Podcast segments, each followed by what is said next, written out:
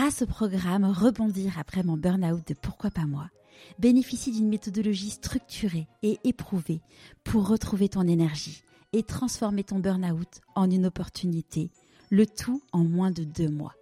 Pour en savoir plus, rendez-vous dans les notes de l'épisode. Tu disais que lors d'un changement de vie, c'est un peu comme quand on est sur un trapèze. Hmm, oui, et il y a un endroit bah, d'incertitude entre les deux, parce qu'il va falloir sauter. Et, le trapèze, il va pas tout de suite être dans nos mains. Donc on vit cet entre-deux euh, qui, est évidemment très inconfortable, voire même parfois euh, inquiétant, voire même terrifiant. Hein, euh. Quand on vit un licenciement, par exemple, Bon, le mien, franchement, ça, a été très vite dans le retournement, mais, pour avoir accompagné beaucoup de gens dans, des cas de souffrance au travail, euh, ça peut être vraiment des descentes aux enfers. Et puis toutes les épreuves, hein, le divorce, parlons pas de la perte de quelqu'un, euh, toutes circonstances euh, très adverses. Il y a ce moment d'incertitude et, le cerveau humain déteste l'incertitude. Hein.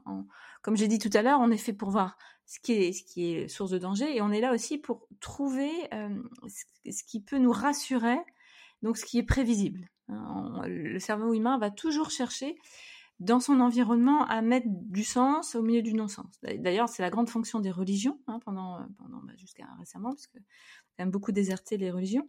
La religion avait cette fonction de donner du sens hein, euh, à des choses qu'on ne comprenait pas. Par exemple, pendant, longtemps, on pensait que les éclairs c'était la, colère de Dieu. Donc, il faut mettre du sens au niveau symbolique, il faut mettre du sens aussi bah, avec les autres, en étant avec les autres, on, met du sens à l'adversité. Ça, c'est très important.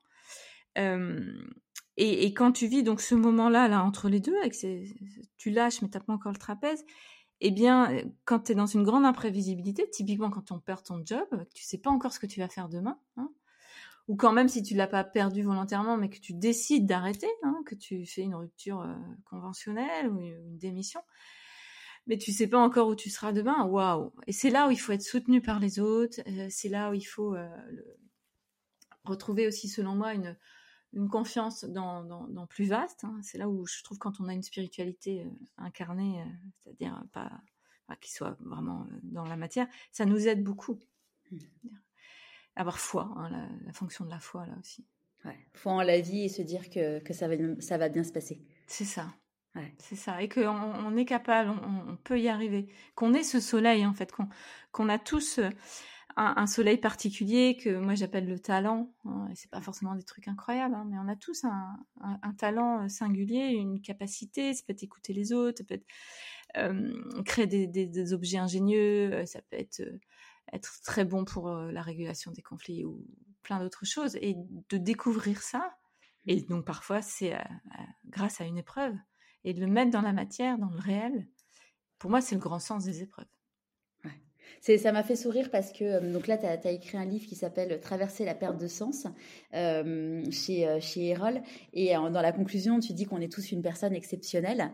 Et, et j'ai fait un TEDx en mai dernier et qui s'appelle Je n'ai plus peur du dimanche soir. Mmh.